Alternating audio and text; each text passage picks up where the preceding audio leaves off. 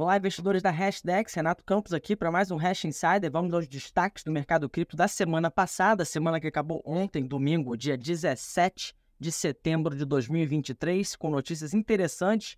É, depois de algumas semanas aí de queda, embora a semana tenha começado também com tom negativo, devido à notícia de que a FTX, né, que chegou a ser aí a terceira maior corretora de cripto, né, e veio à falência ano passado, depois da notícia que a FTX havia recebido uma aprovação de um tribunal é, dos Estados Unidos para vender os seus criptoativos que estavam no seu balanço, os mercados depois se recuperaram para encerrar a semana no positivo, com o Nasdaq Crypto Index subindo 2,3%, o Bitcoin liderando aí com aumento de 3,1%, o Ether subindo 0,9%. Vamos aí algumas notícias animadoras de adoção institucional que a gente teve essa semana.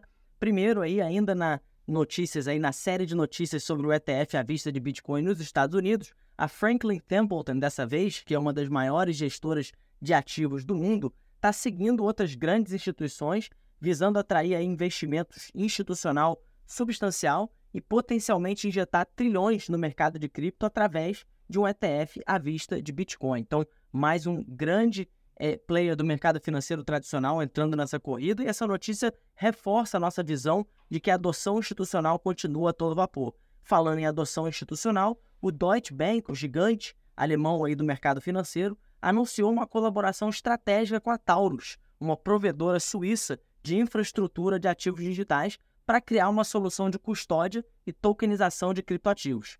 O Deutsche Bank se junta aí a outras instituições financeiras que a gente já comentou aqui ao longo do ano, dos anos aí no Hash Insider, como, por exemplo, Standard Chartered, BNY Mellon, Societe Generale, todas as quais já estão se aventurando no oferecimento de custódia de cripto. Última notícia legal de adoção aí, a Telegram, né, o aplicativo aí de mensagens, é, criou aí a sua própria carteira de criptoativos não custodial, projetada aí para funcionar de forma integrada com blockchain, é, com a blockchain é, The Open Network, né, do token TON, T-O-N, desenvolvido aí pela Open Platform, uma empresa associada ao ecossistema da TON, né, do token TON.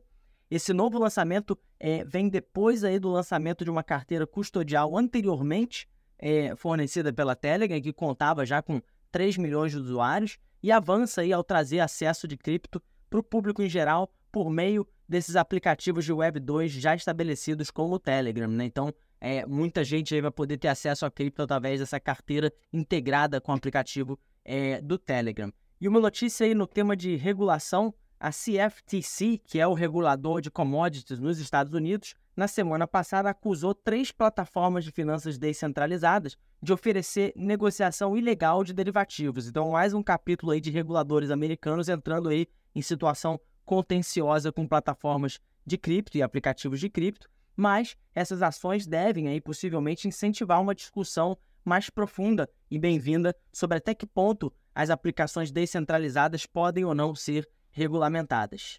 E por último, uma notícia importante é, da Hashdex. É, a gente lançou um artigo para quem se interessa aí por momento de mercado, estratégias de, de compra e de montagem de posição.